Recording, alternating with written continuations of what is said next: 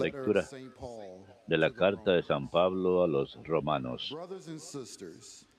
Hermanos, saludos a Prisca y Aquila, colaboradores míos en la obra de Cristo Jesús.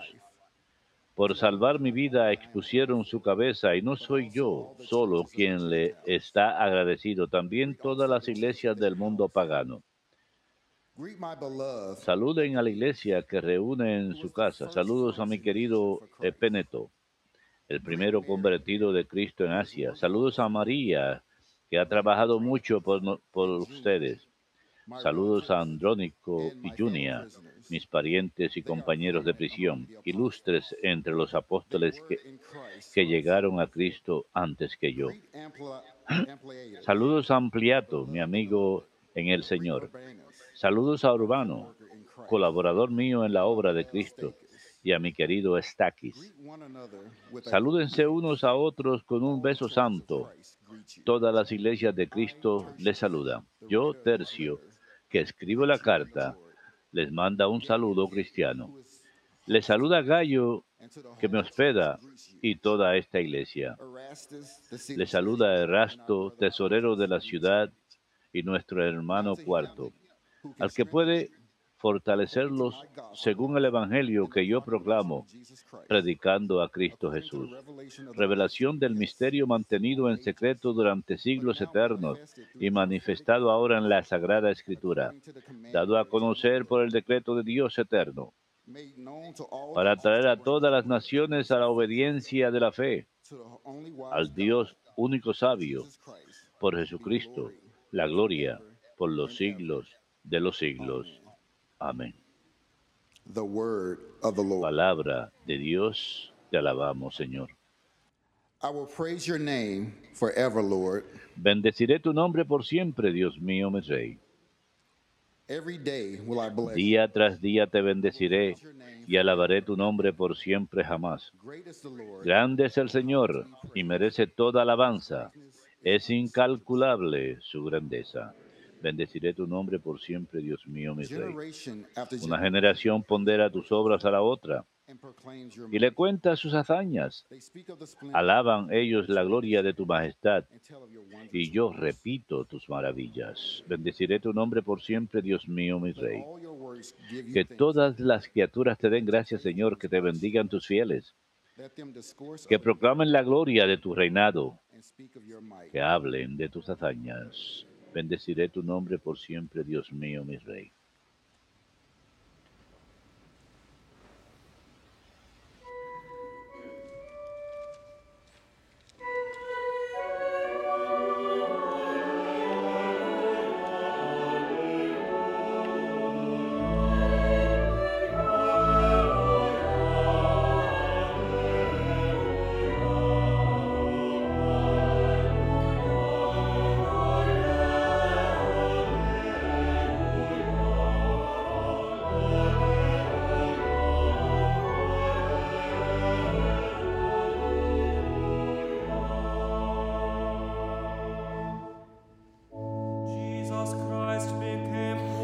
Jesucristo, siendo rico, se hizo pobre para enriquecernos con su pobreza.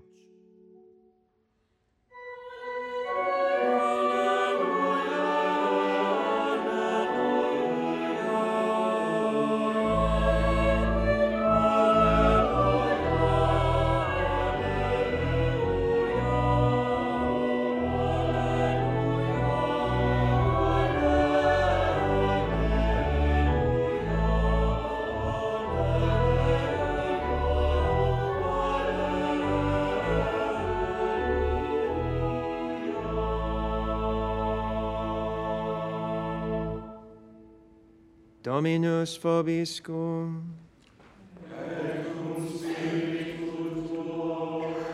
Lectio Sancti Evangelii secundum Lucam.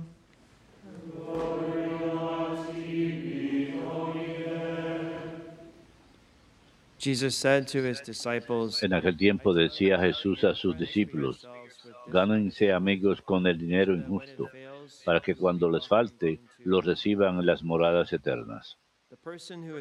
El que es de fiar en lo menudo, también en lo, en lo importante es de fiar. El que no es honrado en lo menudo, tampoco en lo importante es honrado. Si no fueron de fiar en el vil dinero, ¿quién les confiará lo que vale de veras? Si no fueron de fiar en lo ajeno, lo suyo? ¿quién se lo dará? Ningún siervo puede servir a dos amos, porque o bien aborrecerá a uno y amará al otro, o bien se dedicará al primero y no hará caso del segundo. No pueden servir a Dios y al dinero. Oyeron esto unos fariseos amigos del dinero y se burlaban de él. Jesús les dijo, Ustedes presumen de observantes delante de la gente, pero Dios los conoce por dentro.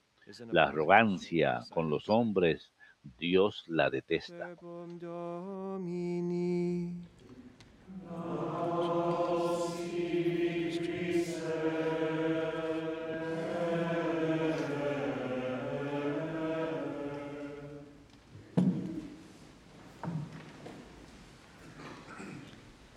Make friends for yourselves with dishonest wealth, so that when it Hagan amigos con la riqueza deshonesta de manera que cuando fracasa serán bienvenidos en otras moradas.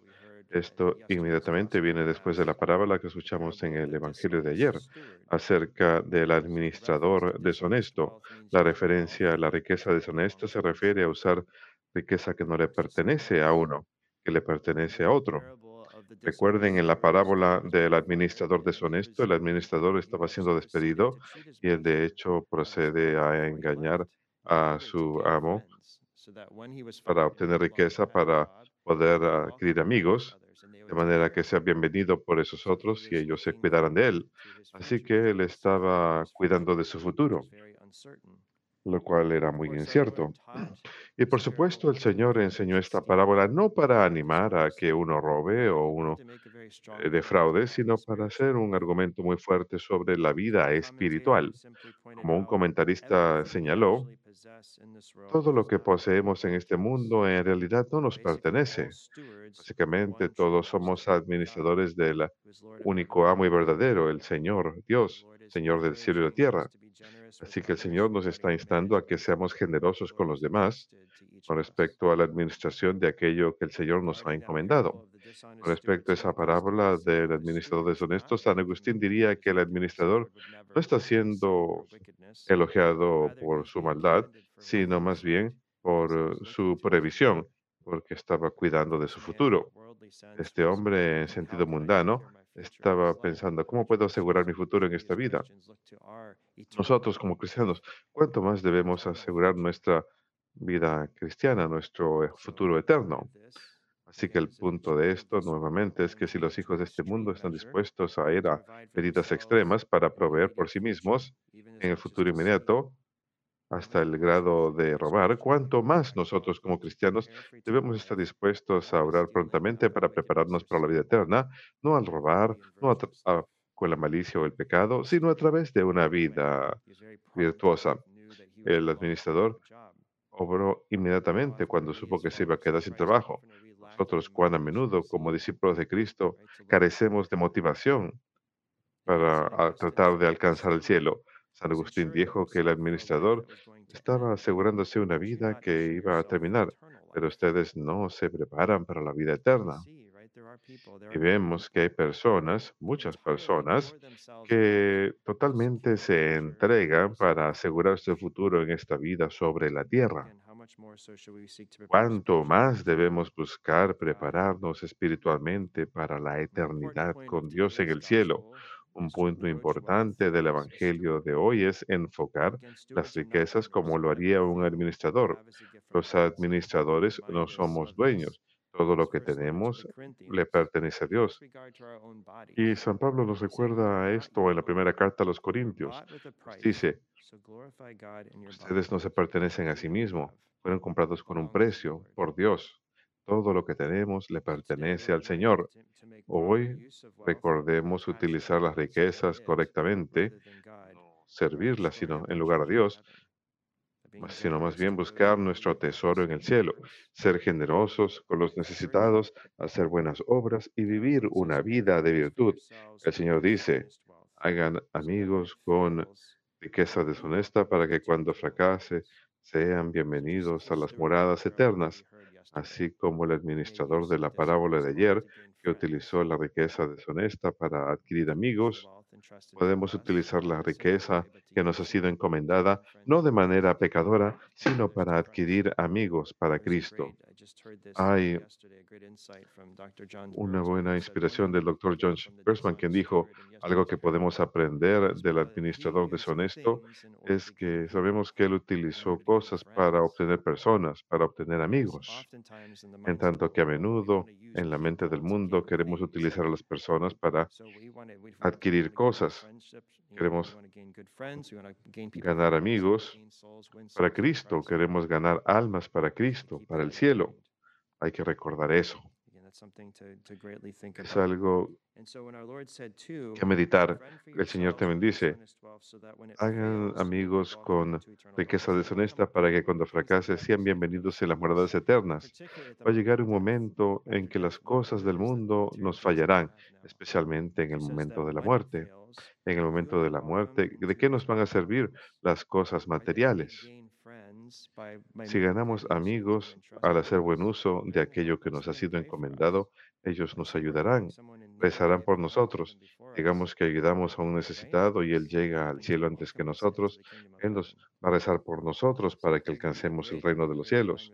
San Gregorio Magno, con respecto a la limosna, dijo, hemos de considerar que no es tanto que damos limosnas para los necesitados, sino más bien ofrecemos obsequios a los patrocinadores que rezarán por nosotros para que alcancemos el cielo.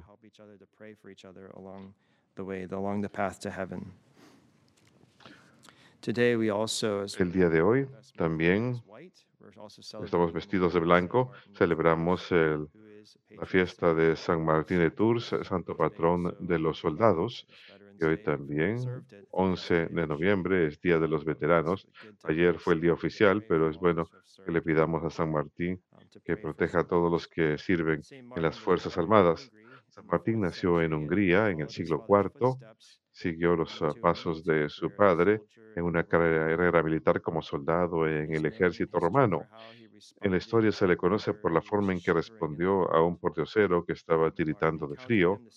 Cuando Martín lo encontró, sacó la espada, cortó su manto en dos y se lo dio a este hombre que estaba congelándose. Lo que pasó después, escuchamos en la biografía de San Martín. Leemos que la noche siguiente, cuando fue a dormir, Martín vio a Cristo vestido con la parte de su capa que había dado al mendigo. Y escuchamos que Jesús le dijo claramente a la multitud de ángeles que le acompañan diciendo, Martín, a pesar de ser catecúmeno, me cubrió con esta vestimenta. Esto enfatiza la enseñanza del Señor de que lo que hacemos por el más pequeño lo hacemos por Él, pero también notamos que el Señor le llama catecúmeno. Él estaba preparándose en aquel momento para recibir el sacramento del bautismo. No era cristiano, pero estaba preparándose para recibir el gran sacramento. Sería bautizado a la edad de 18 años y se escribe que cuando fue bautizado le dijo a su comandante en el ejército, te he servido como soldado, ahora serviré a Cristo. Y de hecho él fue acusado de ser cobarde por querer desertar, por querer dejar el servicio militar, pero su respuesta, inspirada por el Espíritu Santo, dijo, con la señal de la cruz, por más seguro romperé las filas del enemigo que con eh, espada y escudo. Y cuando dejó el ejército, se dirigió a San Hilario, que fue obispo de Poitiers. Bajo su educación, fue formado en la fe y fue ordenado al sacerdocio y más adelante consagrado como obispo. Y también establecería varios monasterios, los cuales, eh, en uno de los cuales él vivió, vivió una vida muy santa con otros ocho, otros 80 monjes. Aún así, tu- tuvo que luchar la buena batalla de la fe, pues había mucha herejía. Tuvo que luchar para corregir los errores en la iglesia. Buscó transmitir la fe transmitida por Cristo y los apóstoles. Se cuenta que cuando Estaba en su lecho de muerte.